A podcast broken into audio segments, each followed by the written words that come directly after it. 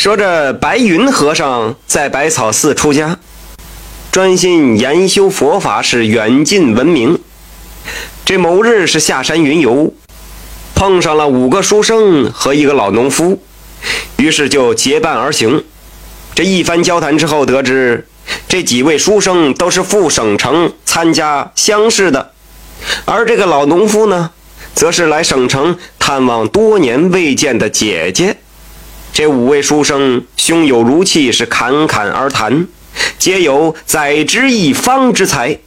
相比之下呢，这老农夫粗鄙不堪，连整句话都说不明白。他们翻山越岭，这时候天色已晚，正好在半山腰啊有一所破庙，几个人呢暂时就在这个破庙里休息。这哪知道到了半夜呀？这庙外是妖风阵阵，鬼哭狼嚎，不知道什么时候起了一层浓雾，浓雾里面稀稀碎碎，似乎藏着怪物。这五个书生和老农夫没见过这样的阵仗啊，直吓得是瑟瑟发抖。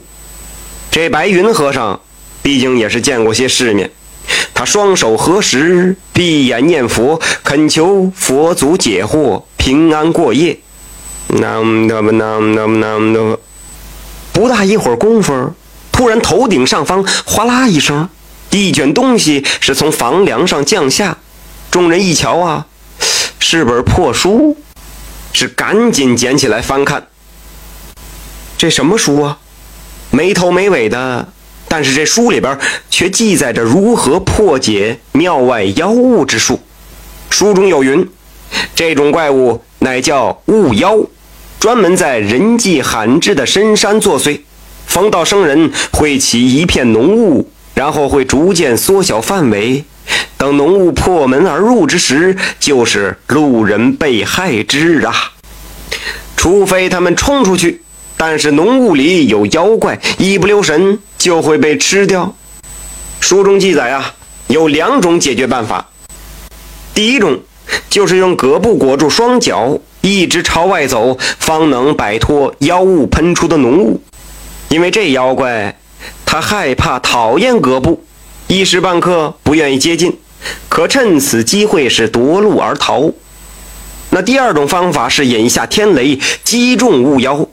天雷乃至煌煌天威，正气之源，破一切邪祟。那不管是鼠精、兔子精、蚂蚱精。都害怕这天雷呀！据说被雷劈倒的大树，那玩意儿可了不得，那叫雷击木啊，是避一切邪祟。这很明显，第二种办法，在座的七位谁也不懂。若要等天雷自降，也不知道猴年马月。这第一种方法倒是可行。然而这七个人之中，唯有老农夫穿的是葛布粗衣。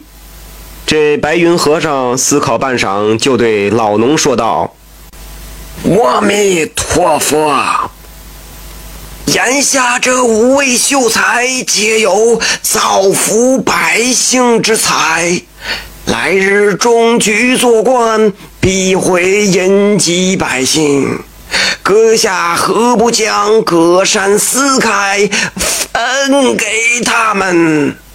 好家伙，这和尚上辈子准是让人拿绳勒死的。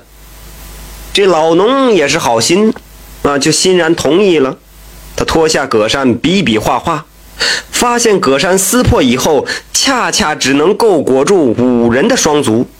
于是，这白云和尚又劝老农将葛扇悉数分给五位读书人。哎呦，这下老农可不干了。但上辈子被勒死的这位和尚呢，他是能言善辩，他继续劝说老农，说这农夫应该是牺牲自我，成全大家。无论哪个读书人遭遇不测，对于百姓而言，那都是大大的损失。相较而言，老农你年逾六旬，一年到头仅仅能够糊口，何不帮一下别人呢？你说这和尚他能是个好玩意儿吗？上辈子勒死他之前，应该先把他的舌头割下来。这老农虽然是一百个不愿意，但经不住这和尚一通胡说八道。那五个书生也同意农夫舍身自我，那不废话吗？最终是老农被逼无奈，将葛山脱下，分成五份五个书生是人手一份这时，浓雾已经涌入庙门，这五个书生裹足跑入浓雾之中。白云和尚倚仗自身有百纳衣，是妖邪不侵，也雄赳赳、气昂昂的大步流星走入浓雾。只有老农蜷缩在破庙里，等着死亡的逼近。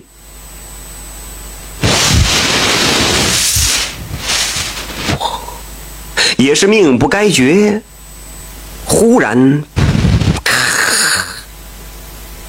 夜空亮过一道闪雷，不偏不倚，正好击在浓雾之中。随即传来几声哀嚎，浓雾溃散，是云破月出。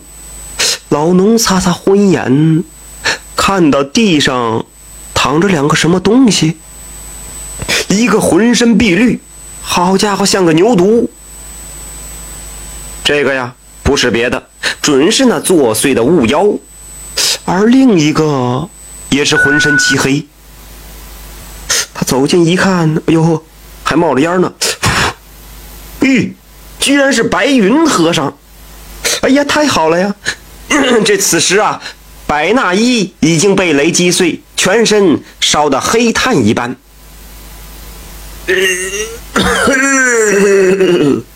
哎呦，这白云和尚还有一口气呢。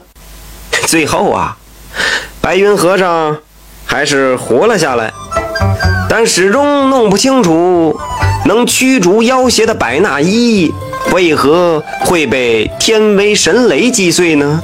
这应该不是劈错人了。这白云和尚双手合十。想念句阿弥陀佛，怎料一张嘴，呃嘿，被劈成哑巴了。感谢收听名城故事会，喜欢听故事的朋友，那就点个关注吧。